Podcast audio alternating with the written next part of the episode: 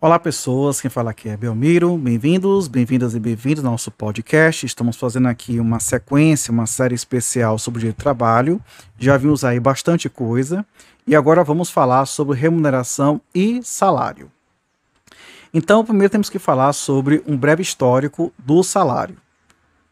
A palavra salário provém do grego haus e do latim sal, salis, de que se derivou salarium porque antigamente a retribuição do trabalho dos domésticos e dos soldados romanos era feita em troca de determinada quantidade de sal.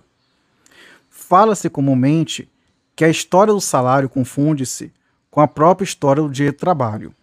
Na escravidão inexistia recompensa pelo trabalho humano, o escravo era considerado coisa ou objeto, e o trabalho era tido como coisa aviltante, de, sendo de responsabilidade apenas dos escravos.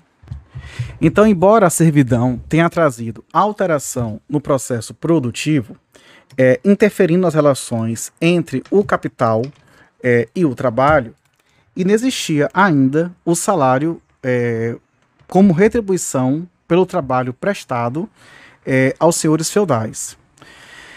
A partir da Revolução Francesa de 1789, diz Everaldo Gaspar Lopes de Andrade, que seguiu-se o sistema do assalariado, também sem disciplinamento, uma vez que ele variava em função da lei da oferta e da procura, tornando o salário uma mercadoria que variava em função da perspectiva econômica.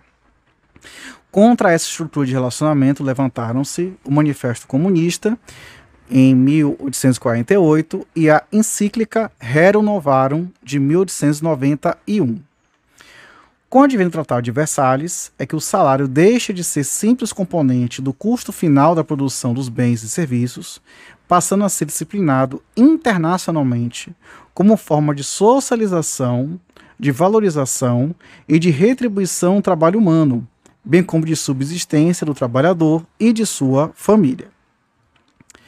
Bom, com relação ao conceito e natureza jurídica do salário, Existem várias teorias procurando explicar a natureza jurídica do salário. Temos a teoria do crédito alimentício, teoria do direito de personalidade, teoria da contraprestação do trabalho e etc.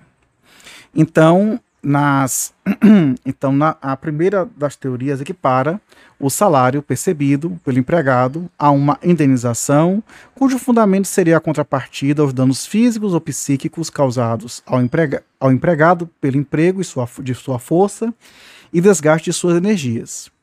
Uma outra corrente considera o trabalho como prestação e que, por esse motivo, atribui ao salário natureza de contraprestação essa tese decorre das características do contrato de trabalho, que é comutativo e oneroso. Assim, cabe ao empregado prestar seus serviços e ao empregador remunerá-lo, que é a contraprestação. A terceira, que sustentada por Volha Bonfim Caçar, para que um salário tenha natureza jurídica direito, direito do empregado em virtude da existência do vínculo empregatício, visto que a prestação de serviços não é necessária para que haja o dever do empregador de pagá-lo, seja pelo tempo à disposição despendido ou por uma das hipóteses de interrupção do contrato de trabalho. É... Então, na verdade, de modo geral, ainda se defende a natureza alimentícia do salário, já que ele é destinado basicamente ao atendimento de necessidades vitais básicas, não só do trabalhador, mas também da família. E a natureza alimentícia do salário é reconhecida expressamente em nosso ordenamento jurídico brasileiro visto que a Constituição Federal, no seu artigo 100, parágrafo 1, assim o considerou expressamente. Então, essa, essa, essa, essa variação de entendimento com relação à natureza do salário também influencia a sua própria conceituação. Então, com isso, podem ser identificadas pelo menos duas teorias que procuram conceituar o salário. A primeira é a teoria da contraprestatividade, que é a troca que o empregado faz com o empregador, fornecendo a sua atividade e recebendo a remuneração correspondente. Mozart Vitor Russomano conceitou o salário como sendo a contraprestação devida pelo empregador em face do serviço desenvolvido pelo empregado. Toda vez que a teoria não abarcou a situação jurídica em que há obrigatoriedade do pagamento do salário, mesmo quando não exista trabalho efetivo, como ocorre, por exemplo, com o período de férias anuais remuneradas. A segunda teoria é a teoria da contraprestação com o contrato de trabalho. Nela, se rejeita a relação direta em trabalho e salário, dando ênfase à relação entre contrato e salário. Adota-se assim as ponderações de Maurício Mascaro Nascimento, para que um salário é a totalidade das percepções econômicas dos trabalhadores, qualquer que seja a forma ou meio de pagamento, quer retribuam o trabalho efetivo, os períodos de interrupção de contrato e os descansos computáveis na jornada de trabalho. Vamos agora ver os princípios de proteção ao salário. No ordenamento jurídico, nós temos diversos princípios e regras de proteção ao salário, com temos que ver o seguinte. Primeiro temos o princípio da irredutibilidade salarial. Esse princípio de redutibilidade já está implicitamente previsto na CLT, no artigo 468, é, que não permite a alteração de cláusula contratual, especialmente a que dispõe sobre salário em prejuízo do trabalhador. O artigo 7, inciso 6 da Constituição Federal consagra-o explicitamente, excepcionando apenas a possibilidade de redução salarial por meio de convenção ou acordo coletivo de trabalho. Parece-nos, entretanto, que, mesmo havendo previsão em convenção ou acordo coletivo de trabalho, a redução de salário deve ser transitória e respeitar o mínimo existencial indisponível, ou seja, o salário mínimo. Além disso, é preciso verificar em cada caso se realmente há uma transação ou negociação, isto é, se existe uma redução, se, se a redução salarial implicará, por exemplo, manutenção dos empregos ou de outras vantagens. Se for constatado que houve simplesmente renúncia ao direito fundamental da redutibilidade salarial em troca de nada, o órgão judicial poderá declarar a nulidade da cláusula prevista no instrumento coletivo de autocomposição por violação dos princípios da irredutibilidade, da razoabilidade e ou da proporcionalidade. Afinal, o inciso 6 deve ser interpretado sistemática e teleologicamente em harmonia com o caput, ambos do artigo 7 da Constituição Federal, de modo que somente será permitida a exceção ao princípio da irredutibilidade salarial se houver efetivamente constatação de que haverá uma contrapartida em prol da melhoria das condições sociais dos trabalhadores. Em outro giro, pode-se afirmar que o artigo, artigo 503 da CLT e a Lei 4.923 de 65, no artigo 2 que admitiam a redução do salário por motivos decorrentes de força maior e dificuldades econômicas da empresa, respectivamente, devem ser interpretados conforme a Constituição, no sentido de que somente se é permitida a redução salarial por meio de convenção ou acordo coletivo, e desde que devidamente comprovada, pelo menos, uma das seguintes situações: força maior e ou dificuldades da empresa. Também é importante lembrar que, nos termos do parágrafo 3 do artigo 611-A da CLT, com redação dada pela, pela reforma trabalhista, abre aspas, se for pactuada cláusula que reduz o salário ou a jornada, a convenção coletiva ou acordo coletivo de trabalho deverão prever a proteção dos empregados contra a dispensa imotivada durante o prazo de vigência do instrumento coletivo. Outro princípio é o da inalterabilidade salarial. O artigo 468 da CLT proíbe qualquer forma de alteração salarial impégios. Permite-se alteração salarial quanto mais benéfica ao empregado, e este princípio está profundamente vinculado ao princípio constitucional da irredutibilidade salarial.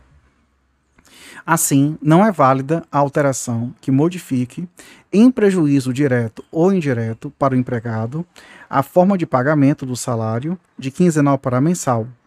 Também não é permitida a alteração de pagamento em comissão para salário fixo ou vice-versa, salvo se o empregado provar, porque o ônus, salvo se o empregador, o patrão, tá, provar, que o ônus probandi é seu, que a alteração é vantajosa para o trabalhador.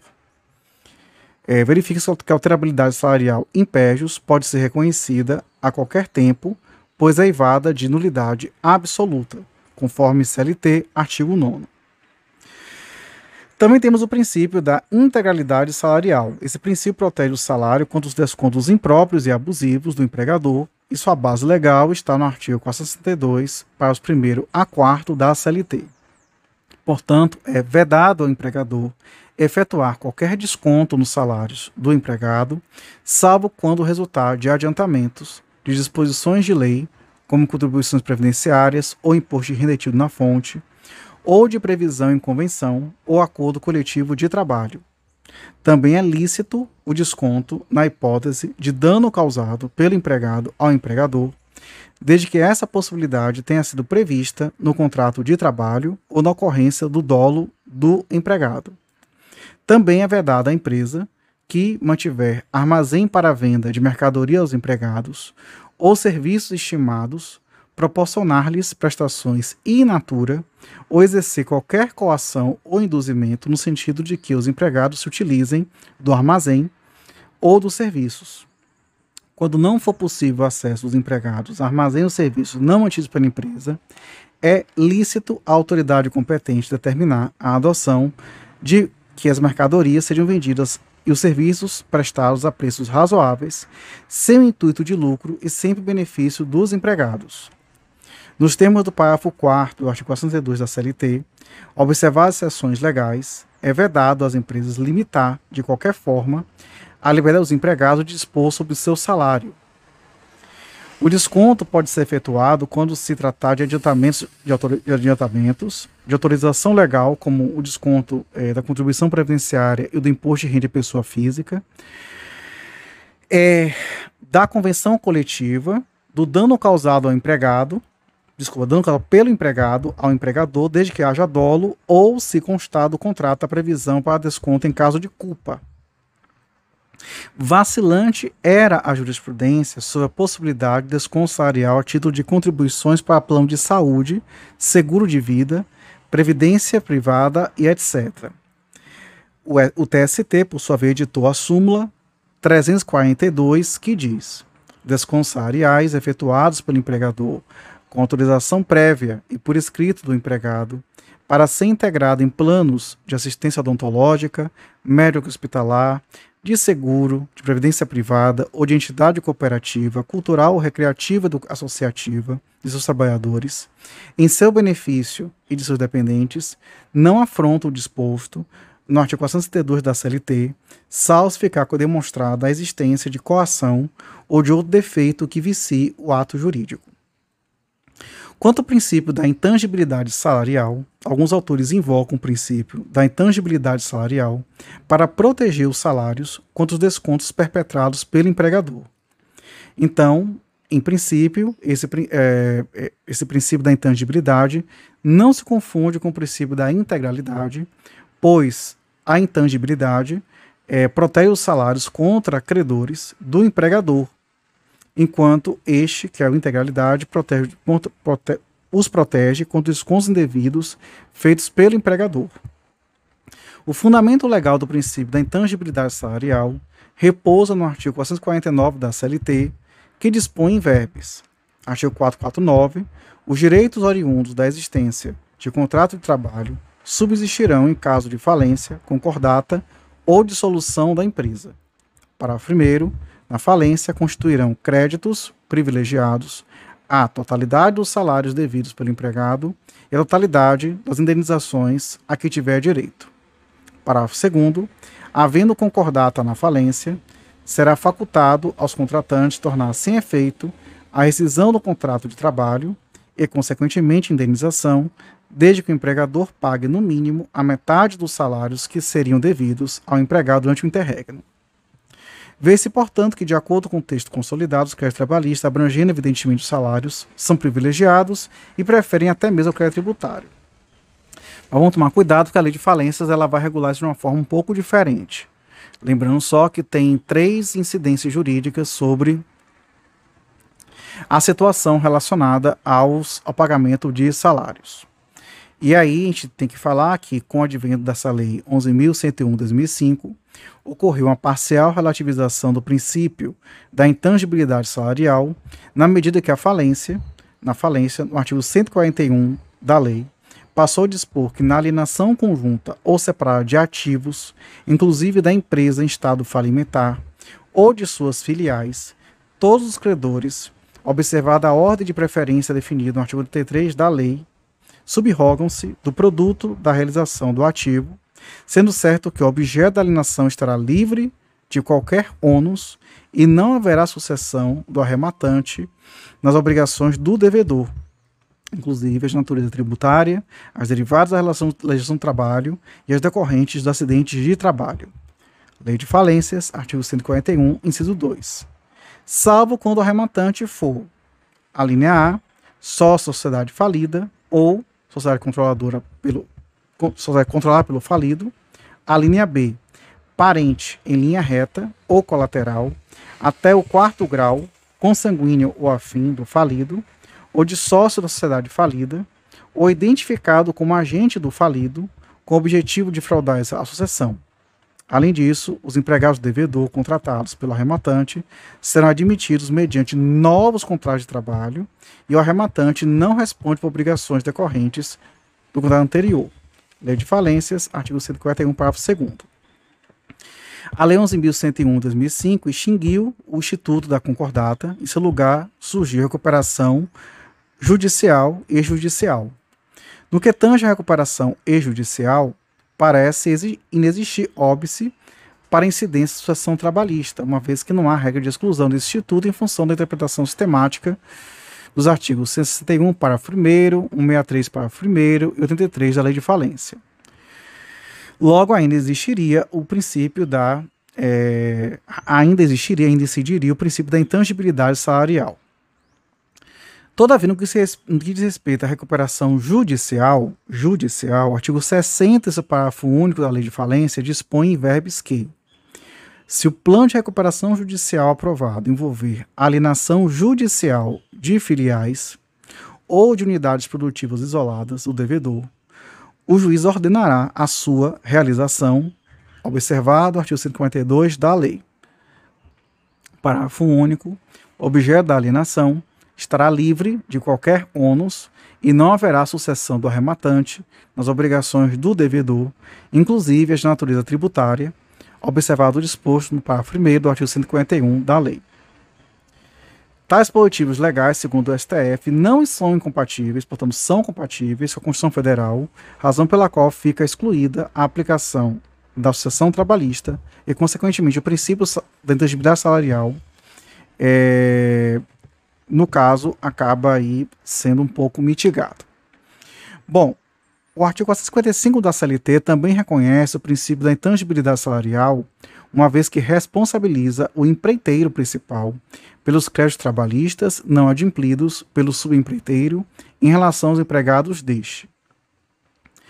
Com relação ao princípio da impenhorabilidade salarial, ele protege o salário contra os credores do empregado.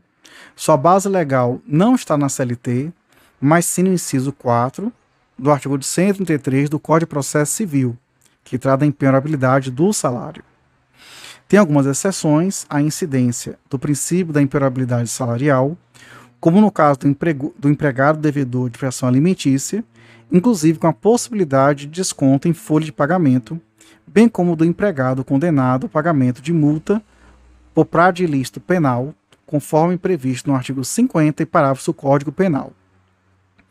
Questão polêmica que diz respeito à possibilidade de penhora de parte do salário do sócio da empresa ou do empregador, pessoa física, para pagamento de crédito trabalhista de outrem.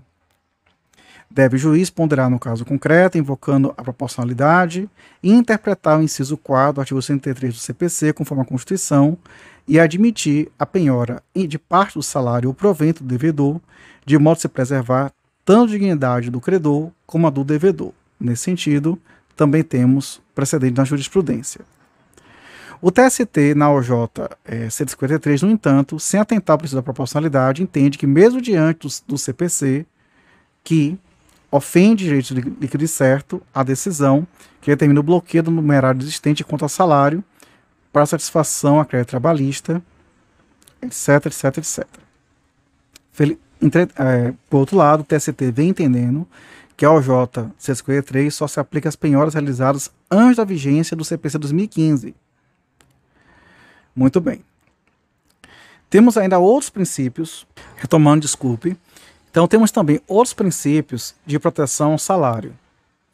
É, a Constituição Federal, no artigo 7, inciso 10, considera crime a retenção dolosa de salário. O dispositivo, segundo entendimento majoritário, constitui norma de eficácia limitada, dependendo, portanto, de regulamentação através de lei ordinária.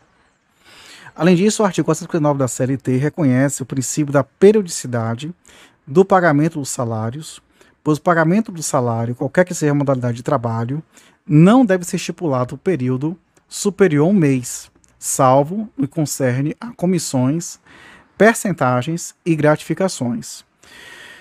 Nos termos do parágrafo único desse mesmo artigo, quando o pagamento houver sido estipulado por mês, deverá ser efetuado o mais tardar até o quinto dia útil do mês seguinte ao vencido.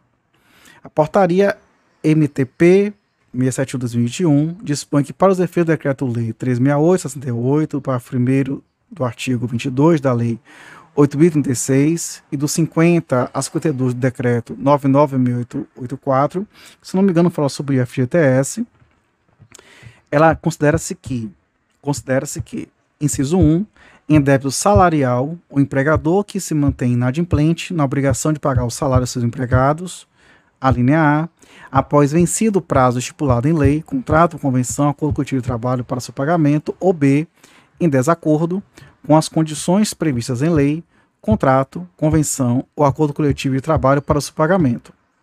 2. Em mora do FGTS, o empregador que se mantém inadimplente na obrigação de depositar o FGTS aos trabalhadores, após vencido o prazo legal de recolhimento das parcelas devidas, no todo ou em parte. E 3. Em mora contumaz salarial, o empregador que estiver em débito salarial, período igual ou superior a três meses, sem motivo grave ou relevante, excluídas as causas pertinentes ao risco da atividade econômica. E 4. Em mora contumaz de FGTS, o empregador que estiver em modo FGTS período igual ou superior a três meses, sem motivo grave ou relevante, excluídas as causas pertinentes ao risco da atividade econômica. Bom, a prestação em espécie do salário será paga em moeda corrente do país, sendo certo que o pagamento é realizado com a inobservância desse preceito considera-se como não feito. CLT, artigo 463, parágrafo único. Admite-se pagamento feito em cheque nominal e não cruzado. O pagamento do salário deverá ser feito contra recibo, assinado pelo empregado, e se este for analfabeto, mediante sua impressão digital ou não sendo essa possível, a seu rogo. CLT, artigo 464. Diz o artigo 450 da CLT, abre aspas, ao empregado chamado a ocupar em comissão in, é, interinamente ou em substituição eventual ou temporária, cargo diverso do que exercer na empresa, serão garantidas a contagem do tempo daquele serviço, bem como a volta ao cargo anterior. Como ressalta Valentim Carrion, não há qualquer norma legal no direito do trabalho que determine, como acontece com a administração pública do funcionário, o pagamento ao substituto do mesmo salário do substituído. Aqui a regra basilar é, da, é de equiparação, mas exige simultaneidade no tempo, a mesma produtividade e qualidade, e mesmo assim sujeito aos requisitos. A simples substituição não indica a equivalência do resultado atingido é que as funções empresariais têm de ser desenvolvidas mesmo com maus ou péssimos substitutos. E não existe recurso possível ao princípio da isonomia ou qualquer outro. Apesar da posição de Valentim Carrion, esse não é o entendimento jurisprudencial dominante, como se infere na súmula 159 do TST, que diz substituição de caráter não eventual e vacância do cargo. Item 1. Enquanto perdurar a substituição que não tenha caráter meramente eventual, inclusive nas férias, o empregado substituto fará jus ao salário contratual do substituído. 2. Vaga o cargo indefinitivo, o empregado que passa a ocupá-lo não tem direito a salário igual ao do antecessor. O próximo item é falar sobre a questão da remuneração e do salário. Antes da vigência da lei da reforma trabalhista, preceituava o artigo 457 do CLT que compreende-se, abre aspas, compreende-se na remuneração do empregado para todos os efeitos legais, além do salário devido e pago diretamente pelo empregador, como contraprestação dos serviços, as gorjetas que receber. Para o primeiro, integram o salário, não só a importância fixa estipulada, como também as comissões, percentagens de gratificações ajustadas, diárias para viagens e abonos pagos pelo empregador. Parágrafo segundo, não se inclui nos salários as ajudas de custo, assim como diárias para viagem, que não excedam de 50% do salário percebido pelo empregado. Parágrafo terceiro, consideram-se gorjeta não só a importância espontaneamente dada pelo cliente ao empregado, como também aquela que for cobrada pela empresa ao cliente, como adicional nas contas a qualquer título e destinada à distribuição dos empregados. Porém, com o advento da Lei 13.419 de 2017 e depois com a Reforma Trabalhista, o artigo 457 os parágrafos da CLT passaram a ter uma redação diferente. A seguir, abre aspas. Compreende-se na remuneração do empregado para todos os efeitos legais, além do salário devido e pago diretamente pelo empregador, como contraprestação dos serviços, as gorjetas que receber. Parágrafo 1 integram o salário, a importância fixa estipulada, as gratificações legais e as comissões pagas pelo empregador. Parágrafo 2 as importâncias, ainda que habituais, pagas a título de ajuda de custo, auxílio alimentação, vedado seu pagamento em dinheiro, diárias para viagem, prêmios e abonos, não integram a remuneração do empregado, não se incorporam ao contrato de trabalho e não constituem base de incidência de qualquer encargo trabalhista e previdenciário. Parágrafo 3 considera-se gorjeta não só a importância espontaneamente dada pelo cliente ao empregado, como também o valor cobrado pela empresa como serviço ou adicional a qualquer título e destinado à distribuição dos empregados. Parágrafo 4 Consideram-se prêmios as liberalidades concedidas pelo empregador em forma de bens, serviços ou valor em dinheiro a empregado ou grupo de empregados em razão de desempenho superior ao ordinariamente esperado no exercício de suas atividades.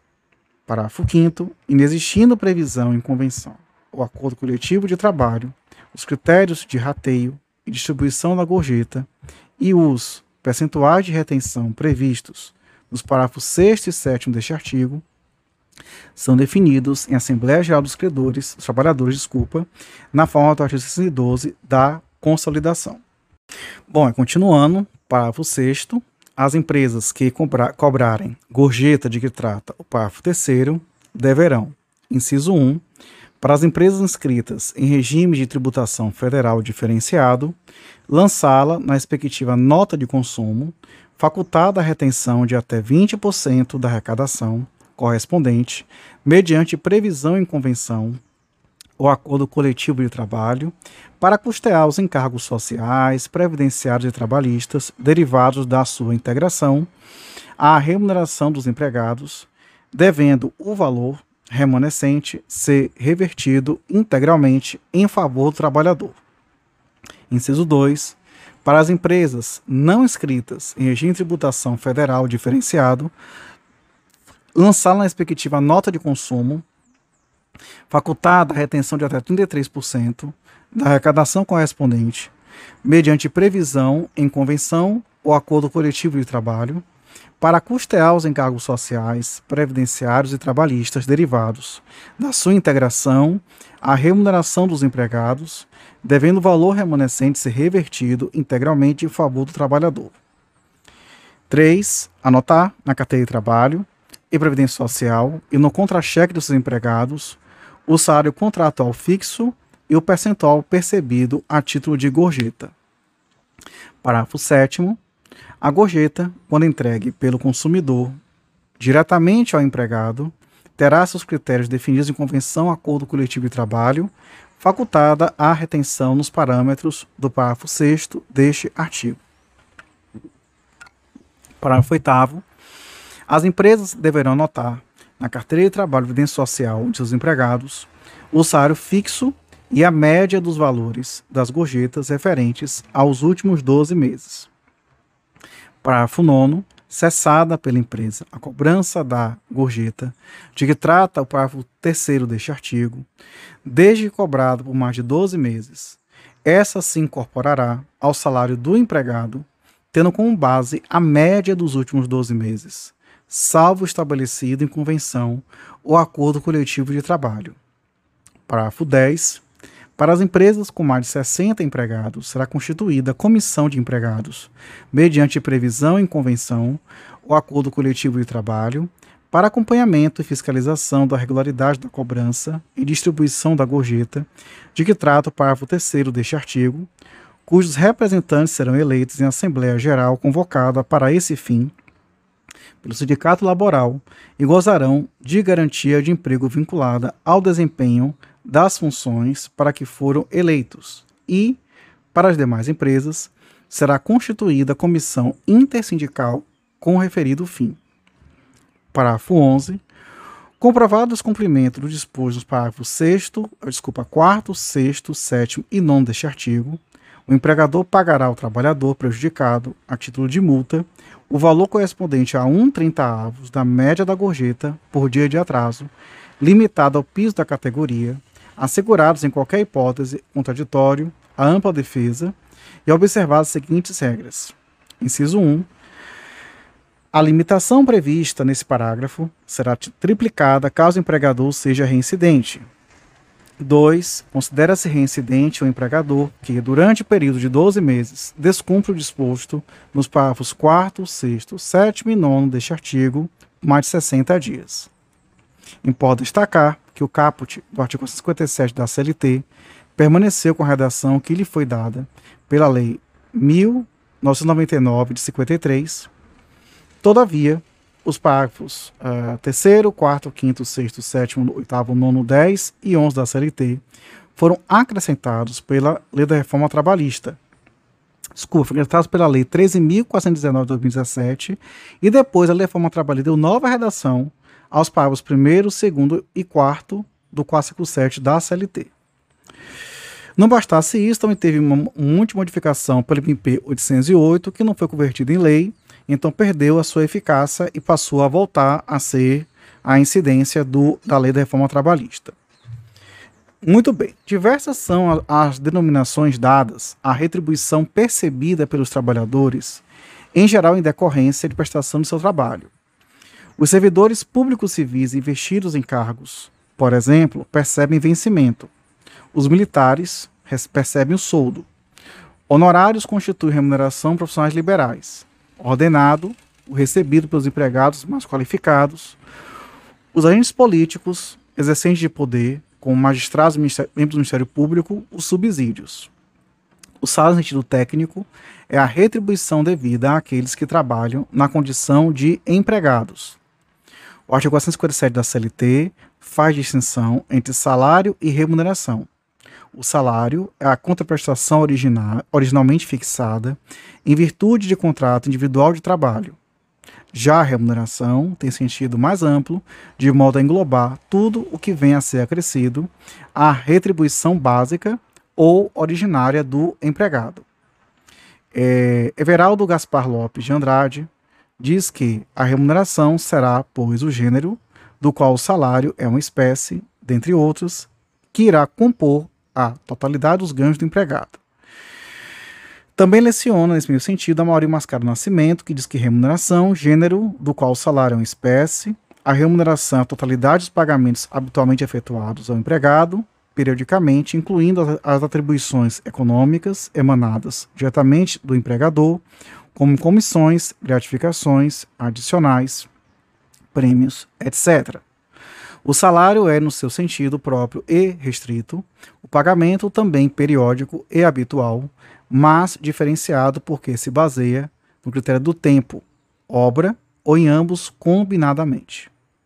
De acordo com o artigo 457 da CLT, entretanto, tem-se que remuneração é igual a salário mais gorjeta. Salário é igual à contraprestação devida e paga diretamente pelo empregador em face do contrato de trabalho. Gorjeta é importância dada espontaneamente pelo cliente ao empregado, facultativa, ou cobrada pela empresa ao cliente como adicional nas contas, a qualquer título, destinada à distribuição aos empregados, que é a chamada gorjeta obrigatória. Ambas constituem remuneração do empregado para todos os efeitos legais. A súmula 354 TST dispõe que as gorjetas cobradas pelo empregador na nota de serviços ou oferecidas espontaneamente pelos clientes integram a remuneração do empregado, não servindo de base de cálculo para as parcelas de aviso prévio, arsenal noturno, horas extras e repouso semanal remunerado. Também é importante observar que, apesar de a CLT ser expressa quanto às gorjetas percebidas pelo empregado, não se pode afirmar que seja esta a única espécie de salário indireto, ou seja, que não é pago pelo empregador, pois as gueltas também possuem essa característica.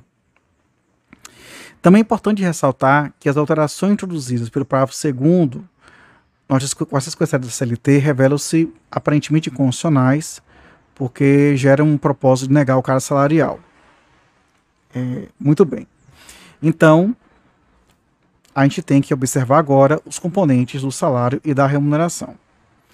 Além do salário base ou salário fixo, que corresponde à contraprestação mínima pelo tempo que o empregado fica trabalhando ou à disposição do, é, ou à disposição do empregador, disciplina o parágrafo 1 do artigo 447 da CLT com a redação da forma trabalhista, é, que, como é que é? é? que integra o salário, a importância fixada, fixa e estipulada, as gratificações legais e de função e as comissões pagas pelo empregador. É, a MP não foi convertida em lei, perdeu sua eficácia e passou a vigorar novamente a redação originária do artigo 3 da Lei 13.467 de 2017, que diz o seguinte: integram o salário, a importância fixa estipulada, as gratificações legais e as comissões pagas pelo empregador. É, o que mudou foi a palavrinha função, que não tem mais. Tá? Muito bem. A nova regra é, retirou do núcleo salarial as percentagens, as gratificações não previstas em lei, as diárias de viagens, excedentes de 50% e os abonos. Além disso, é importante lembrar que o novo parágrafo 1 do artigo 457 do CLT ignora as posições doutrinárias e da jurisprudência, no sentido de que, de que tal preceito não é números clausos.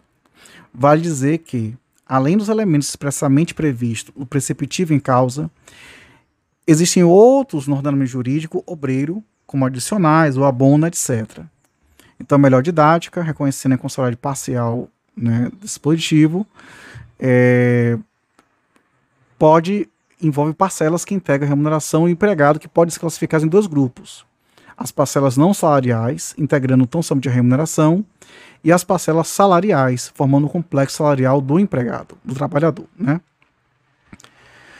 As parcelas de natureza salarial são as parcelas percebidas com habitualidade pelo trabalhador, como salário base, as comissões, as percentagens, os adicionais, como insalubridade, hora extraordinária, periculosidade, por tempo de serviço, etc.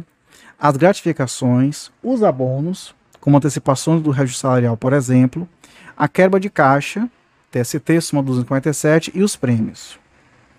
E as parcelas de natureza não salarial são aquelas parcelas de natureza indenizatória, ressarcitória ou instrumental relacionados à educação, ao transporte, à assistência médica, ao seguro de vida e acidentes pessoais, à previdência privada e ao Vale Cultura, a participação nos lucros ou resultados, o abono pecuniário não habitual, as despesas com alimentação, seu empregado, seu empregador filiado ao PAT, que é o Programa de Alimentação ao Trabalhador.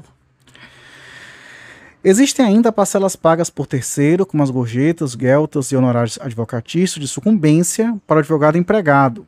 Essas parcelas compõem remuneração, mas não integram nem se incorporam ao salário do empregado. O novel, parágrafo 2 do artigo 457 da CLT, como já foi alertado, retirou a natureza salarial de diversas parcelas, ainda que pagas habitualmente ao trabalhador, como ajuda de custo, de até 50%, auxílio alimentação, diárias para viagem e prêmios e prêmios. É, não incorporando o contrato de trabalho, não constituindo base de incidência de encargo trabalhista e previdenciário. Agora vamos ver item a item. Sobre as comissões e as percentagens. As comissões e as percentagens, como componente do salário, constituem tipicamente forma de remuneração por unidade de obra ou serviço, ou seja, não se leva em conta o tempo gasto, e sim a produção alcançada pelo empregado. As comissões, portanto, constituem modalidade salarial variável, cujo pagamento em geral é feito por um percentual sobre o valor do resultado da atividade laboral exercida pelo empregado. Por isso, a doutrina afirma que as comissões possuem sentido mais amplo, uma vez que podem abranger as percentagens. Vale dizer que as comissões podem ser pagas tanto por meio de porcentagens quanto em unidades. O empregado confecciona calçados, por exemplo, pode ter o salário pago em comissões por unidade produzida. Por exemplo, a cada 10 pares produzidos, terá direito a um par de calçados. Ou em percentagens, 10% sobre cada par de calçados produzidos. Já o novel é, para primeiro do artigo 457 do CLT, no entanto, excluiu as percentagens dos componentes do salário. Então, a Lei 3.207 de 57 que regulamenta a atividade dos vendedores, viajantes ou pracistas, fixa algumas regras disciplinadoras das comissões e as zonas de trabalho. E de acordo com a CLT, no artigo 466, o pagamento de comissões e percentagens só é exigível depois de ultimada a transação que se referem. Para o primeiro, nas transações realizadas por prestações sucessivas, é exigível o pagamento das percentagens e comissões que lhe disserem respeito, proporcionalmente à respectiva liquidação. Parágrafo 2. A cessação das relações de trabalho não prejudica a percepção das comissões e percentagens devidas na forma estabelecida por este artigo. Bom, tendo em vista uma divergência interpretativa do termo ultimada a transação, a Lei 320757 passou a dispor que se presume aceita a transação se o empregador não recusar a proposta por escrito no prazo. A linha A, de 10 dias contados da data da proposta para vendas realizadas dentro do mesmo Estado da Federação. B, 90 dias com se tratar de venda realizada em outra unidade da federação ou no estrangeiro. E admite-se a prorrogação se o empregador comunicá-la por escrito ao empregado antes de vencidos os prazos supracitados. Os empregados que trabalham por comissão podem ser classificados em comissionista puro, porque todo o salário é variável, ou comissionista misto, em que a parte do salário é fixa e outra é variável. Sendo comissionista puro, isto é, se o empregado receber salário exclusivamente por comissão, será, ele, será a ele garantido pelo menos o direito de receber o salário mínimo legal ou convencional. Constituição Federal, artigo 7 inciso 7. Ressalta-se que é vedado ao empregador compensar a parte que foi complementada no mês para o mês seguinte, visto que é direito fundamental do empregador perceber, no mínimo, o salário mínimo. A alteridade impõe ao empregador a responsabilidade de arcar sozinho com os riscos do negócio e com os prejuízos dele advindos. Na hipótese de comissionista puro, prevê a súmula 340 TST que o empregado sujeito a controle de horário, remunerado à base de comissões, tem direito ao adicional de, no mínimo, 50% pelo trabalho em horas extras, calculado sobre o valor hora das comissões recebidas no mês, considerando-se como divisor o número de horas efetivamente trabalhadas. Certo? Ok. Se se tratar de comissionista misto, terá ele direito ao adicional de horas extras, calculado sobre as, sobre as horas simples acrescidas do adicional de horas extras, de no mínimo 50% sua parte fixa E sobre a parte variável, é devido apenas ao adicional de horas extras. Aceita a proposta pelo empregador e surge o direito, aqui surge né, o direito do empregado às comissões, ainda que o cliente venha posteriormente a desistir do negócio ou deixar de efetuar o pagamento respectivo. A inexecução da transação por vontade do empregador não prejudicará o direito do empregado à percepção das comissões. Todavia, no caso de empregador se obrigar por prestações sucessivas, dispõe o artigo 5 da Lei 3.207/57 que o pagamento das comissões em percentagens será exigível de acordo com a ordem de recebimento delas. E essa regra deve ser interpretada teleologicamente em sintonia com o artigo 2 da CLT, segundo o qual os riscos da atividade econômica correm por conta do empregador e não do empregado, de modo que somente no caso de insolvência do comprador, conforme artigo 7 da Lei 3207, ou de recusa manifesta da proposta de venda apresentada pelo empregado, eh, na mesma lei, artigo 3 poderá o empregador, por exemplo, deixar de pagar as comissões ao empregado por inadimplência do comprador quanto às prestações sucessivas. No caso das transações realizadas de forma sucessiva, nos termos do artigo 466, parágrafo 1 da CLT, o empregado terá direito a receber a percentagem da comissão que lhe cabe mês a mês. Na hipótese de rescisão contratual, o empregado terá direito a receber mensalmente os valores das comissões que ainda não tenham sido liquidados, bem como as projeções de tais parcelas sobre FGTS, férias proporcionais e 10 terceiro salário, observada a data em contrato de trabalho extinto. Em relação à possibilidade de equiparação salarial, só existirá na hipótese de os empregados perceberem percentual distinto sobre as vendas realizadas ou se a parte fixa for diferente.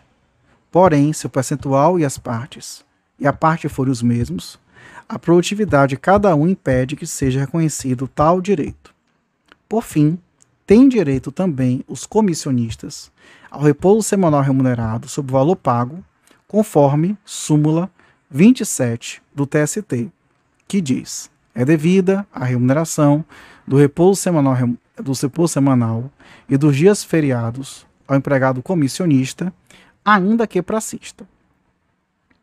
Tem uma situação da cédula da cláusula del credere.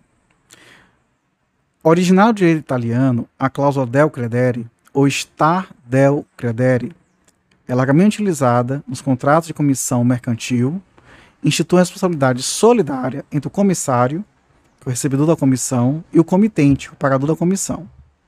Não é pacífico o cabimento da cláusula del credere nos contratos de trabalho, tendo em vista que o dia de trabalho, nele, os riscos da atividade econômica são suportados exclusivamente pelo empregador. É certo ainda que o artigo 462 da CLT dispõe que o empregado só responde por prejuízos causados ao empregador em caso de dolo ou se houver previsão contratual, também a culpa. Só se houver previsão contratual que vai ter que receber pela culpa.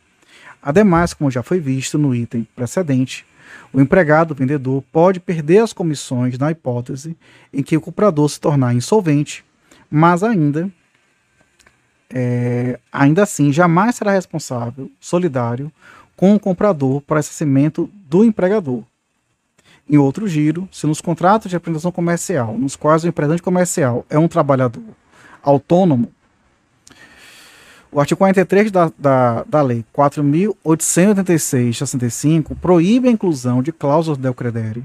Com muito mais razão, não há viabilidade legal para instituir tais cláusulas no contrato de trabalho. No caso, empregado, é, vendedor, é um trabalhador subordinado. E, nesse sentido, inclusive, segue a jurisprudência. Com relação aos adicionais, embora não expressamente previsto no, artigo, no parágrafo 1 do artigo 457 da CLT, eles são parcelas integrantes do salário e têm por escopo compensar o trabalho realizado em situações que exijam maior desconforto do empregado em razão do tempo e do lugar da prestação do serviço ou que representem maior perigo ou risco para a saúde. Os adicionais ora derivam da lei, como, de, como noturno, o de insalubridade, o de periculosidade, o de, o de penosidade, né, que talvez na Constituição, mas não na lei, né, o de hora extra, o de transferência. Hora previsto no momento é, é, coletivo, como por exemplo, adicional de produtividade, ou no contrato individual, como adicional à virtude a difícil acesso ou adicional de tempo de serviço. Ressalta-se que os adicionais estão condicionados à permanência nas condições mais gravosas ou complexas do trabalho realizado pelo empregado, pois no momento em que tais condições deixam de existir, o empregador pode cessar o pagamento. Sobre o tema, recomenda-se a leitura das súmulas 80, 242, 265, 292, 291 do TST. Sobre o, a respeito do adicional de hora extra, o qual a partir da Constituição Federal passou a ser de no mínimo 50% do valor da hora normal, também é melhor verificar ah, o que tange sobre a jornada diária sobre o tema. Sobre o sinal de transferência, cujo valor é de 25%, incidente sobre a remuneração, CLT, artigo 469, parágrafo 3 também é importante verificar a sua análise específica. Então, o que, o que deve ser visto nesse momento são adicionais de hora extra, de periculosidade e de insalubridade e o noturno, por ser os mais corriqueiros no, é, no cotidiano forense e na prática empresarial. Bom, agora vamos falar sobre o adicional de hora extra. O adicional de hora extra como parcela natureza salarial é devido em função do trabalho prestado, além do limite é, horário máximo legal em regime de prorrogação de jornada.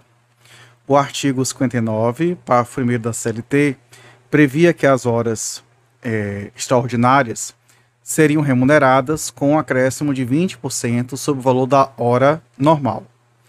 No entanto, o dispositivo não foi recepcionado pela Constituição de 88, pois o artigo 7 inciso é, 16, determina que a remuneração deverá é, ser, no mínimo, superior à metade da hora normal.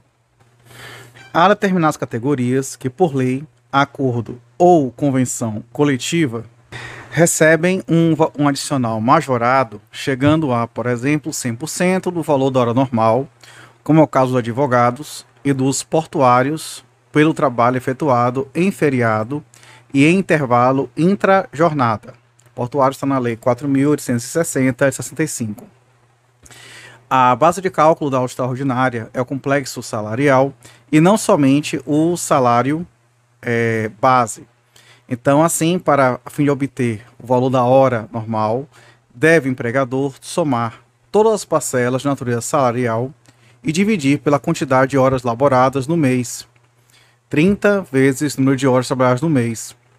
Tal raciocínio evidencia-se claramente na súmula 354 do TST, cujo teor afasta da base de cálculo das horas extras as parcelas pagas por terceiros, que são as gueltas e as gorjetas. Conforme a disposição da súmula 85 do TST, não há pagamento do adicional de horas extras no caso de regime de compensação de horas, instituído por acordo individual, escrito ou negociação coletiva, ou de banco de horas, instituído somente por acordo ou convenção coletiva. No que se refere ao acordo de compensação de horas, é necessário que seja formalizado por escrito e o TST, na súmula 85, inciso 2, entende que o acordo individual de compensação também é válido e não somente por negociação coletiva. Acordo individual de compensação, tá? Assim, numa semana que o empregado trabalhe por 9 horas de segunda a quinta-feira, para não ter que elaborar os sábados, o trabalho realizado a partir da nona hora deve ser remunerado como hora extraordinária, ou seja, 50% sobre o valor da hora normal. A Lei 13.000 467 de 2017, lei da reforma trabalhista, no entanto, alterou o artigo 59 para permitir, em seus parágrafos 5 e 6, o banco de horas e o regime de compensação por, por meio de acordos individuais, sendo que, neste último caso, inclusive por meio de acordo tácito. Essas posições elas têm uma aparente inconstitucionalidade que podem gerar, inclusive, desemprego estrutural.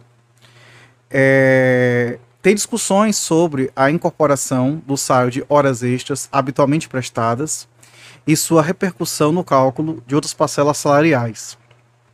Assim, é preciso colher as seguintes súmulas. Então, uma delas é: insere-se no cálculo de indenização por antiguidade o salário relativo a serviço extraordinário, desde que habitualmente prestado. TST, súmula 24.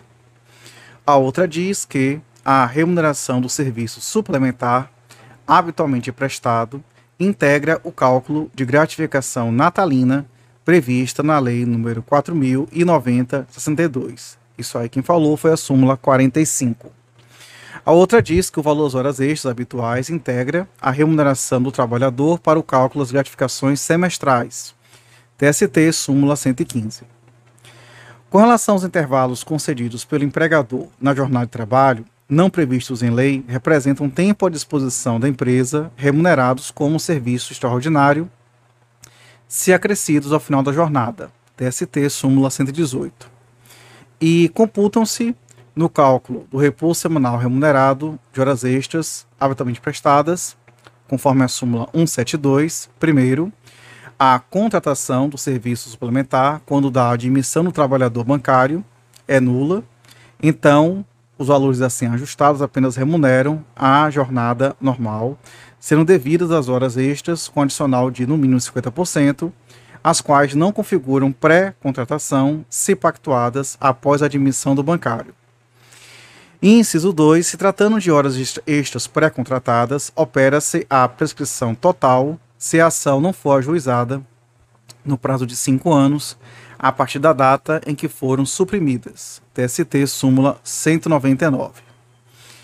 É, na súmula 291, nós temos dizendo o seguinte: horas extras, habitualidade, supressão, indenização, a supressão total ou parcial pelo empregador de serviço suplementar prestado com habitualidade durante pelo menos, durante pelo menos um ano assegura ao empregado o direito à indenização correspondente ao valor de um mês das horas suprimidas, total parcialmente, para cada ano ou fração ideal, igual ou superior a seis meses de prestação de serviço, acima da jornada normal.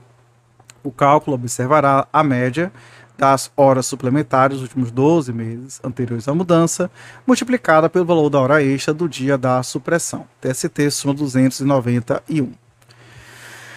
Bom, há controvérsias também sobre a aplicação do regime de horas extras é, na hipótese de intervalo intrajornada suprimido. É bastante recorrente a situação em que o empregado faz uma hora menor de almoço para que ao final do dia possa ir embora mais cedo, compensando o momento em que deveria estar descansando para voltar ao labor. O artigo 71, parágrafo 4 da CLT, versa que, quando o intervalo para repouso e alimentação previsto neste artigo não for concedido pelo empregador, este ficará obrigado a remunerar o período correspondente com um acréscimo de no mínimo 50% sobre o valor da remuneração da hora normal de trabalho.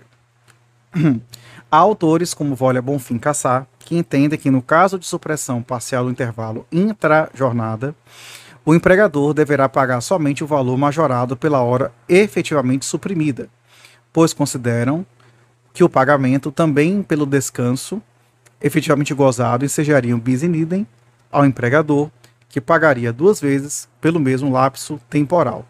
Nesse caso, no entanto, entende-se que, por se tratar de questão pertinente à higiene, saúde e segurança do trabalho, é norma de ordem pública cuja observância pelos atores sociais não pode ser afastada.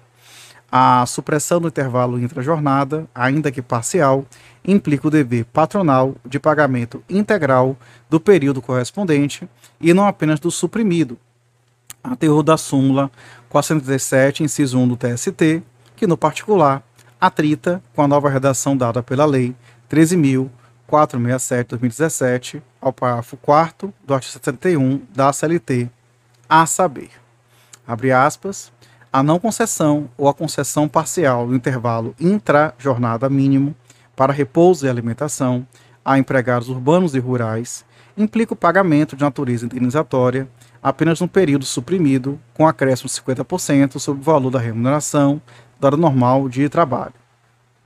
Então, esse novel, parágrafo 4 da 61 da CLT, com a redação dada pela Lei 13.467 de 2017, é manifestamente constitucional de acordo com a doutrina, mas por enquanto está valendo.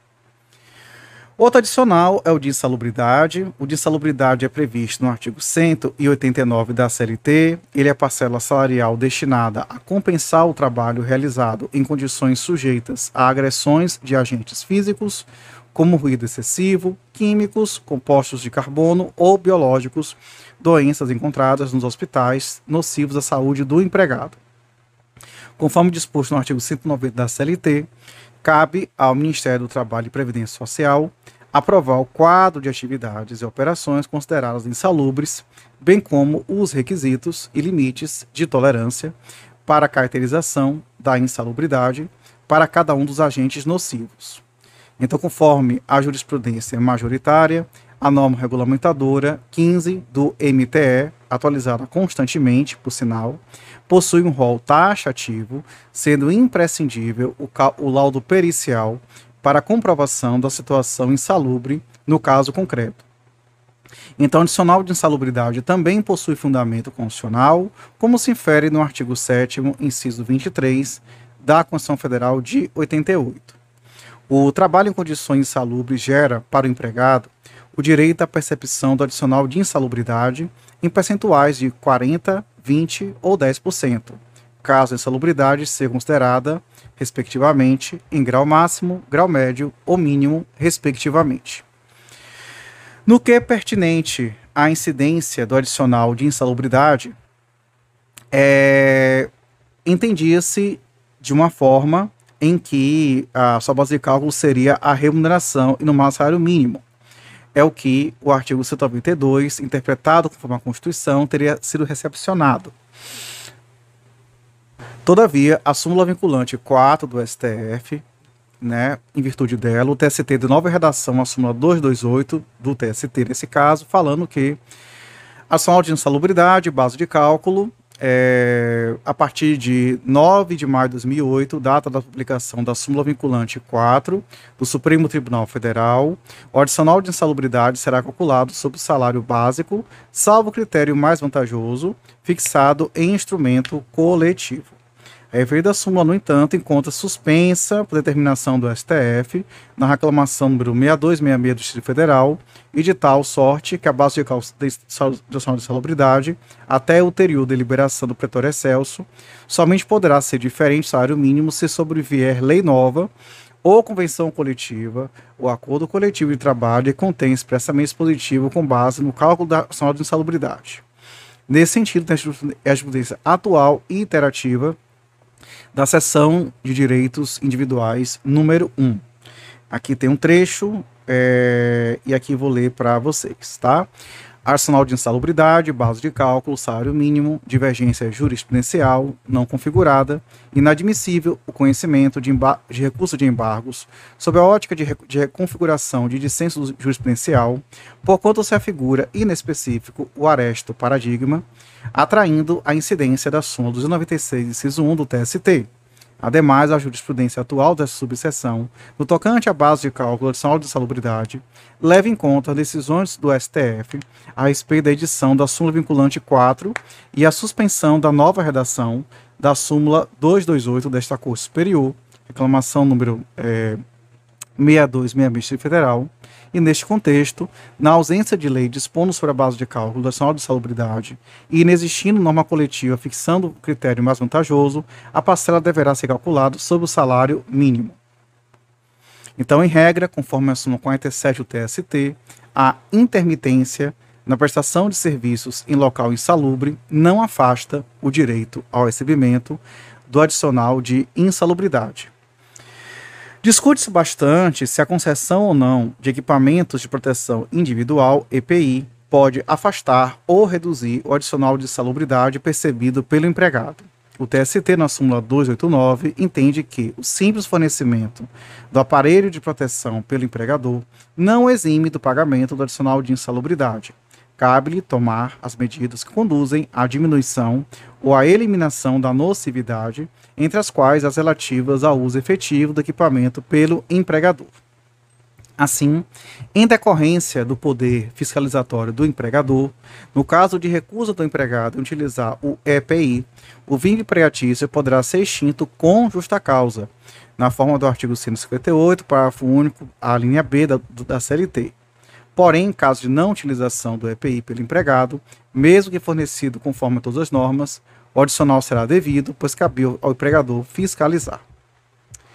Com relação ao adicional de periculosidade, é uma parcela salarial prevista no artigo 193 da CLT, que tem por escopo compensar o trabalho prestado em condições que, por sua natureza ou métodos de trabalho, impliquem risco acentuado em virtude de exposição permanente do trabalhador a, primeiro, inflamáveis, explosivos ou energia elétrica, b, roubos, outras espécies de violência física eh, nas atividades profissionais segurança pessoal ou patrimonial, conforme Lei 12.740 de 2012.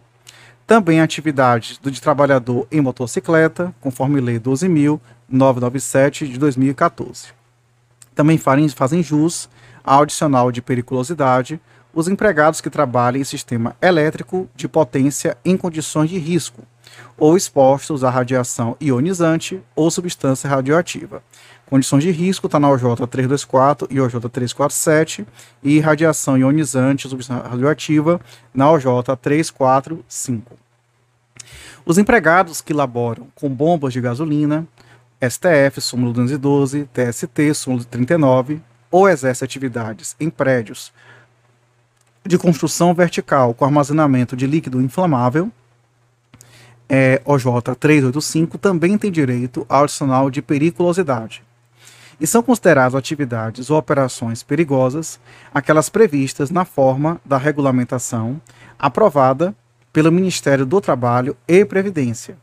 As atividades perigosas estão arroladas na portaria 3214-78 do Ministério do Trabalho e Previdência. O adicional de periculosidade, tal qual, tal qual como ocorre com de insalubridade, é devido ao empregado quando comprovada, mediante prova pericial, a existência das condições que autorizam o seu pagamento. CLT, artigo 195. Entende o TST, conforme o J 165, que o artigo 195 da CLT não faz qualquer distinção entre o médico e o engenheiro para efeito de caracterização e classificação da insalubridade e periculosidade, bastando para a elaboração do laudo seja profissional devidamente qualificado. Cumpre lembrar que, nos termos da OJ 406 do TST, o pagamento do adicional de periculosidade efetuado por mera liberalidade da empresa, ainda que de forma proporcional ao tempo de exposição ao risco ou em percentual inferior ao máximo legalmente previsto, dispensa a realização de prova técnica exigida pelo artigo 195 da CLT, pois torna incontroversa a existência do trabalho em condições perigosas. É, o trabalho realizado em condições, é, condições perigosas, conforme o artigo 193, confere ao empregado o direito ao recebimento do adicional de periculosidade de base de 30% sobre sua remuneração, aplicando-se aqui o mesmo raciocínio explicitado no, no, anteriormente, que deve ser interpretado no tocante à base de cálculo adicional em tela, conforme o artigo 7 uh, inciso 23 da Constituição a súmula 191 do TST dispunha que o adicional de periculosidade incide apenas sobre o salário básico e não sobre o acrescido de outros adicionais. Em relação aos eletricitários, o cálculo do adicional de periculosidade deverá ser efetuado sobre a totalidade das parcelas de natureza salarial. É importante notar, porém, que a parte final da súmula 191 do TST atritava com o artigo 3 da Lei 12.740 de 2012, pois este né, artigo revogou expressamente a Lei 7369 de 85. Essa revogação, ao que parece, tem também indícios de inconstitucionalidade, é, enfim. Mas, se superado o, o de consolidade, a base de cálculo adicional de periculosidade a partir da vigência da Lei 12.740 de 2012 será de 30% sobre o salário básico para os trabalhadores com exposição permanente a inflamáveis, explosivos ou energia elétrica, bem como a roubos, outras espécies de violência física, nas atividades uh, profissionais de segurança pessoal ou patrimonial e atividades laborativas de motociclistas. Sensível às observações citadas, o TST alterou a súmula 191, que passou a ter a seguinte redação. Vamos falar sobre ela agora. Adicional de periculosidade, incidência base de cálculo. Inciso 1, ou item 1, o adicional de periculosidade incide apenas sobre o salário básico e não sobre este acrescido dos adicionais. 2. O arsenal de periculosidade do empregado eletricitário, contratado sob a égide da Lei 736985, deve ser calculado sobre a totalidade das parcelas de natureza salarial. Não é válida a norma coletiva mediante a qual se determina a incidência do referido adicional sobre o salário básico. 3. A alteração da base de cálculo do adicional de periculosidade do eletricitário, promovida pela Lei 12.740-2012, atinge somente o contrato de trabalho firmado a partir de sua vigência, de modo que, nesse caso, o cálculo será realizado exclusivamente sob o salário básico, conforme termina o parágrafo 1 do artigo 193 da CLT. E de acordo com a súmula 132 do TST, item 1, o adicional de periculosidade pago em caráter permanente integra o cálculo de indenização de horas extras. 2. Durante as horas de sobreaviso, o empregado não se encontra em condições de risco, razão pela qual é incabível a integração do adicional de periculosidade sobre as mencionadas horas. Bom, no tocante ao adicional de periculosidade do empregado vigilante, dispõe o novel é, parágrafo 3 do artigo 193 da CLT, com redação dada pela Lei 12.740-2012, que serão descontados ou compensados do adicional outros da mesma natureza, eventualmente já concedidos ao vigilante por meio de acordo coletivo. E segundo entendimento cristalizado na súmula 364 do TST, temos que, primeiro, tem direito ao adicional de periculosidade o empregado exposto permanentemente ou que, de forma intermitente, sujeita-se a condições de risco, indevido apenas quando o contato dá-se de forma eventual a ser considerado fortuito ou que é habitual dá-se por, por tempo extremamente reduzido. Item 2. Não é válida a cláusula de acordo ou convenção coletiva de trabalho fixando o adicional de periculosidade em percentual inferior ao estabelecido em lei e proporcional ao tempo de exposição ao risco, pois tal parcela constitui medida de higiene, saúde e segurança do trabalho, garantida por norma de ordem pública. E então, com isso, a súmula 361 TST dispõe que o trabalho exercido em condições perigosas no setor de energia elétrica, embora de forma intermitente, dá direito ao empregado a receber o adicional de periculosidade de forma integral, porque a Lei 7369 de 85 não estabeleceu nenhuma proporcionalidade em relação ao seu pagamento. Todavia, todavia, com a revogação expressa da Lei 7369, pelo artigo 3 da Lei 12.740, a súmula 361 deveria ser cancelada ou modificada.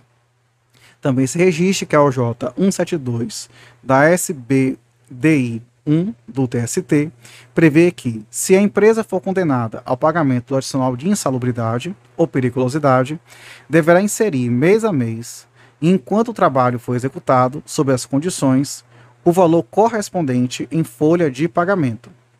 Outra questão importante reside na OJ 259 da SBDI 1 do TST, segundo a qual o sinal de periculosidade deve compor a base de cálculo do adicional noturno, já que também nesse horário o trabalhador permanece sob condições de risco. Então, sinal de periculosidade, assim como de salubridade, por sua natureza salarial, e por esse motivo integra-se a remuneração para o cálculo de outros direitos trabalhistas, tais como férias de seu salário, FGTS e etc.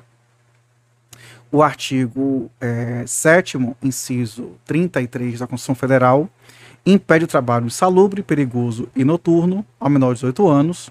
No entanto, entende-se que, não obstante a nulidade deste contrato de trabalho, se existente, o menor fará jus aos adicionais correspondentes à atividade que desempenhava, pois, caso contrário, a contratação de menores nas condições seria realizada habitualmente com vistas à redução de gastos pelos empregados.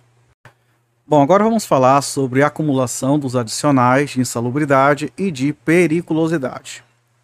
Então, quando o trabalho prestado estiver sujeito às condições que justificam a percepção de ambos adicionais, a lei faculta ao empregado fazer a opção entre o adicional de insalubridade e o de periculosidade, conforme o CLT, artigo 193, parágrafo 2 por conta da literalidade do referido dispositivo consolidado, a doutrina majoritária sustenta que são inacumuláveis os adicionais de insalubridade e periculosidade. No entanto, a interpretação teleológica da regra em causa é, autorizaria a possibilidade de acumulação, mormente se for adotada a interpretação conforme a Constituição. É, este, porém, não é entendimento do TST, como se infere no julgado é, adiante, que em resumo ele fala que tem que haver opção ou por um ou por outro. Com relação ao adicional de penosidade, ele também possui fundamento constitucional, conforme artigo 7 é, inciso 23 da Constituição, porém não há nenhuma legislação infraconstitucional que o regule. E por esse motivo, o entendimento majoritário é de que tal norma possui eficácia limitada e ainda não pode ser aplicada nos casos concretos pela Justiça do Trabalho, salvo em caso de regulamentação pela via coletiva. Bom, a Lei de Servidores Públicos Federais traz um conceito de trabalho penoso, porém tal legislação não pode ser aplicada aos empregados é, por conta né, de situações diferentes, né, assim, em termos de vínculo, que diz o seguinte: o adicional de atividade penosa será devido aos servidores em exercício em zonas de fronteira ou localidades cujas condições de vida o justifiquem nos termos, condições e limites fixados em regulamento, que está na Lei 8.112 de 90, artigo 71. Com relação ao adicional de transferência, é aquela parcela integrante do salário previsto no artigo 469 da CLT e é devido enquanto durar a alteração de domicílio do empregado, sendo seu valor no mínimo de 25% do montante das parcelas de natureza salarial. São requisitos essenciais para a caracterização do, do direito adicional. Primeiro, a alteração do domicílio do empregado e da localidade da prestação do serviço e a provisoriedade da mudança. Volia Bonfim Caçar acrescenta ainda como requisito a transferência por real necessidade de serviço. Então, a inexistência desses requisitos pode configurar abuso do poder diretivo do empregador, podendo, em teoria, o empregado utilizar seu direito de resistência para permanecer ou retornar ao local de trabalho anterior.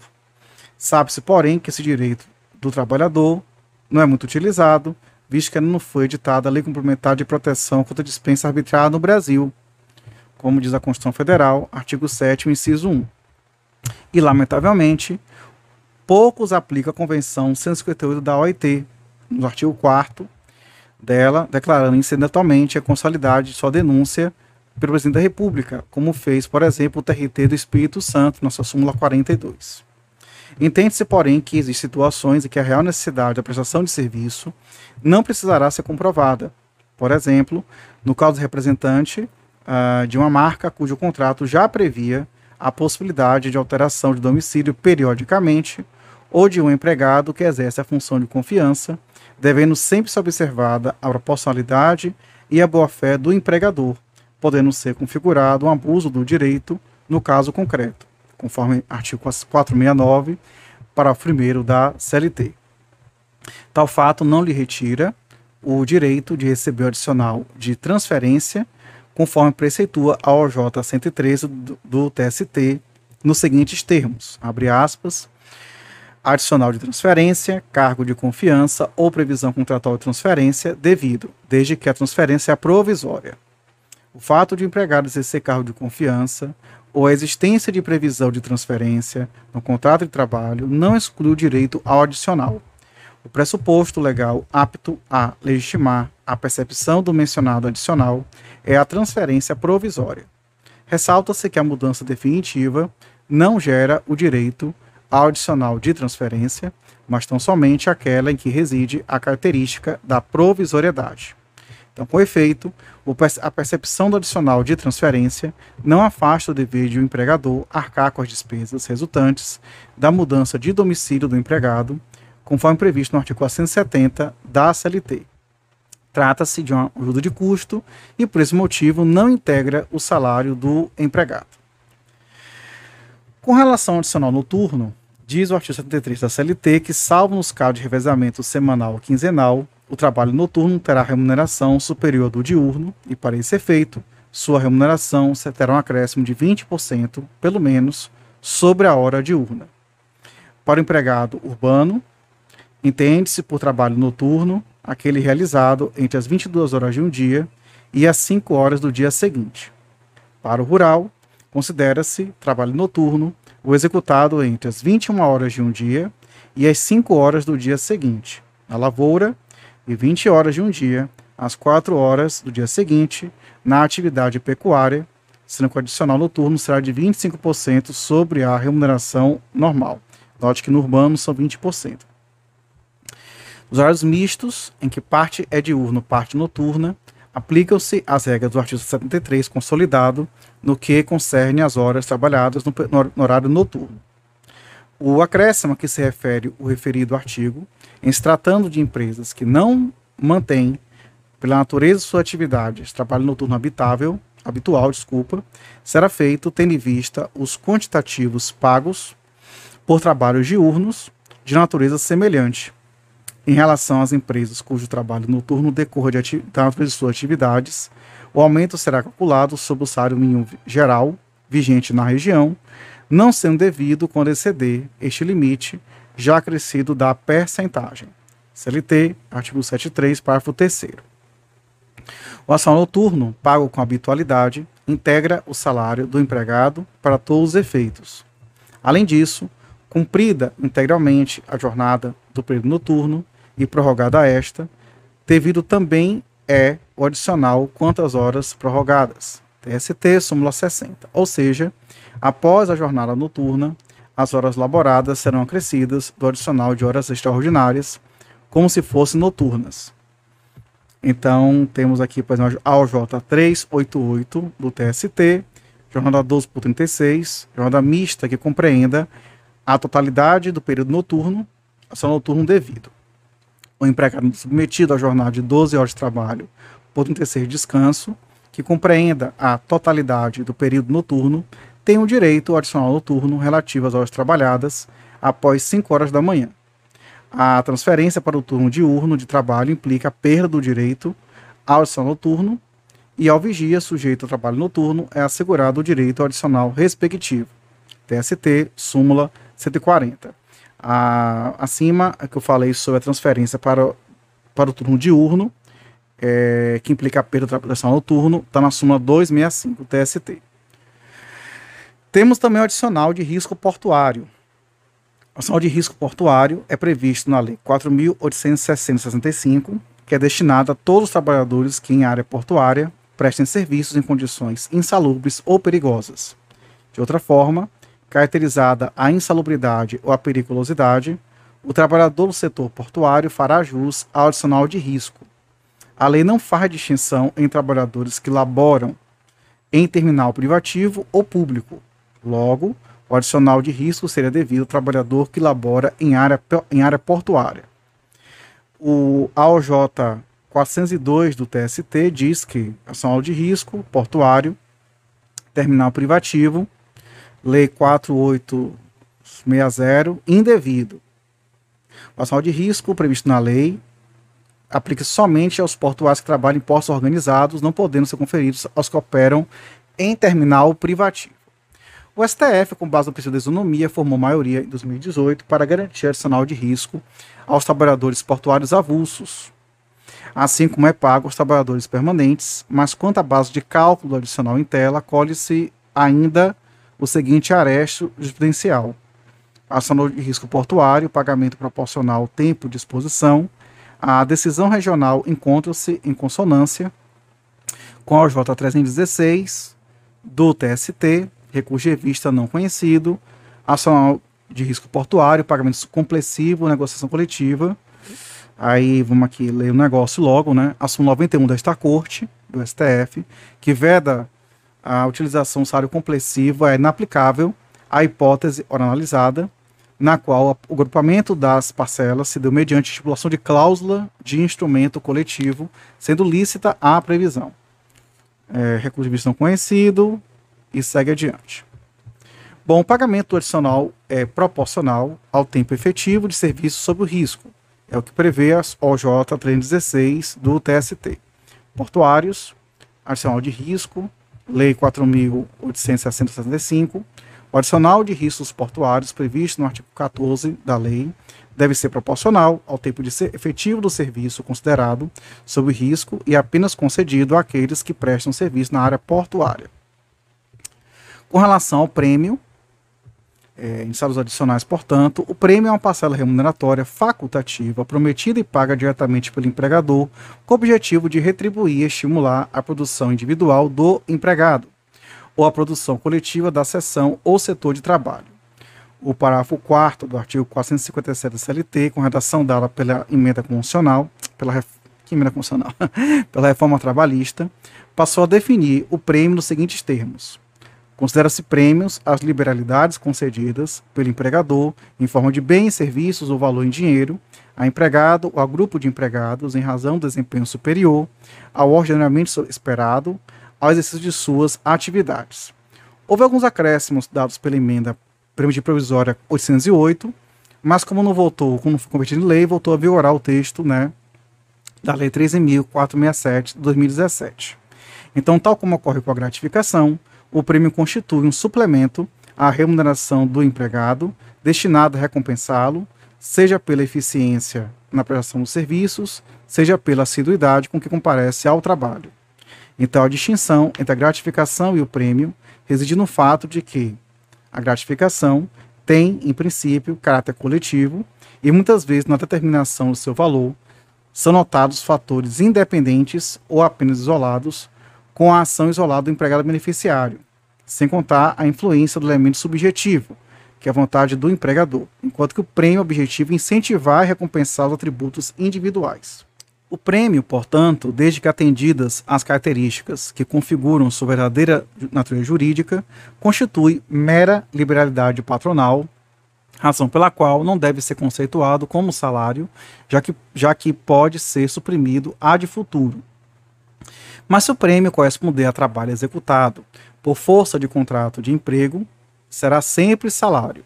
Caso contrário, isto é, se constituir recompensa a forma pelo, pelo qual o trabalhador cumpriu suas obrigações, já remuneradas pelo salário ajustado, será uma liberalidade do empregador, cuja repetição não obrigará no futuro. Dada a semelhança entre o prêmio e a gratificação, aplica-se ao prêmio é, diversas regras que são alusivas à gratificação. Dessa forma, satisfazendo o empregado as condições estipuladas pelo empregador para a concessão do prêmio, este não poderá deixar de se efetuar, de se efetuar o pagamento respectivo. É o que estabelece a súmula 209 do TST, que diz que o salário-produção, como outras atividades salário-prêmio e devido, desde que verificada a condição a que estiver subordinado, e não pode ser suprimido unilateralmente quando pago com habitualidade. Então, o novel, parágrafo 2 do artigo 457 da CLT, no entanto, dispõe que os prêmios não integram a remuneração do empregado, não se incorporam ao contrato de trabalho e não constituem base de incidência de encargo trabalhista e previdenciário. Mas se o prêmio for pago mais de uma vez por ano, está caracterizada a habitualidade e nesse caso, pensa-se que ele será atraído para o núcleo central, integrando o contrato de trabalho e incidindo para fins de encargos fiscais, trabalhistas e previdenciários. Sobre o prêmio, a jurisprudência caminha na seguinte direção. Vamos aqui ver um julgado que diz assim: prêmio, natureza salarial, repercussões, os prêmios quitados ao longo do contrato de trabalho de forma habitual ao vendedor comissionista puro são dotados de natureza salarial, se enquadrando na modalidade de salário-condição, porquanto são pagos em decorrência da eficiência e da produtividade do empregado ao alcançar determinada meta, sendo nítido o seu caráter remuneratório. destarte deverão repercutir sobre outras parcelas que adotam a remuneração com base de cálculo, inclusive repouso remunerado, etc. Esse aqui vai julgado do TRT terceira região. É, e aqui tem outro julgado também, só que do TST e por aí afora. Então, o novel, parágrafo 2 do artigo 457 da CLT, porém, retira a natureza salarial do prêmio, ainda que pago com habitualidade pelo empregador. E este novo dispositivo está aivado de consolidade, conforme já foi dito antes. Com relação às gratificações, elas constituem liberalidades do empregador, daí a sua semelhança com o prêmio, como já visto antes, e apesar da literalidade da redação anterior, do parágrafo 1 do artigo 457 da CLT, os tribunais vinham admitindo como gratificação não somente as, as, as, ajustadas, como também aquelas gratificações pagas mais de uma vez ao empregado. Em regra, as gratificações são pagas aos empregados ocupantes de funções ou cargos de confiança. São gratificações de função, agora expressamente previstas na nova redação dada pela MP 808. Só que ela saiu, né, perdeu a eficácia e voltou a vigorar a, a Lei 13.467. Então, a lei das gratificações previstas em lei, existem outras previstas em instrumentos de autocomposição ou decorrentes de costumes, como a gratificação por tempo de serviço, por quebra de caixa, a semestral, entre outras. Então, a gratificação de função, de confiança, em regra, pode ser suprimida em caso de reversão do empregado à função anterior. Porém, a jurisprudência aponta no sentido de que a gratificação de função exercida por pelo menos 10 anos incorpora-se ao salário, não podendo o empregador reduzi-la ou suprimi-la. E nesse sentido, o TST editou a súmula 372, segundo a qual, que diz assim: inciso 1, perceber a gratificação de função por 10 ou mais anos pelo empregado, se o empregador, sem justo motivo, revertê-lo a seu cargo efetivo, não poderá retirar-lhe a gratificação, tendo em vista o princípio da estabilidade financeira. 2. Mantido o empregado no exercício de sua função comissionada, não pode o empregador reduzir o valor da gratificação.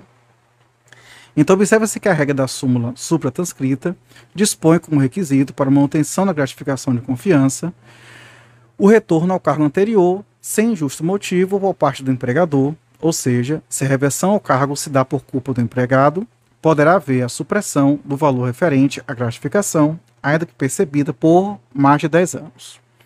Também é importante destacar que o parágrafo único do artigo 468 da CLT, com redação dada pela Lei 13 é, 467 de 2017, foi bifurcado em dois parágrafos, passando até a seguinte redação.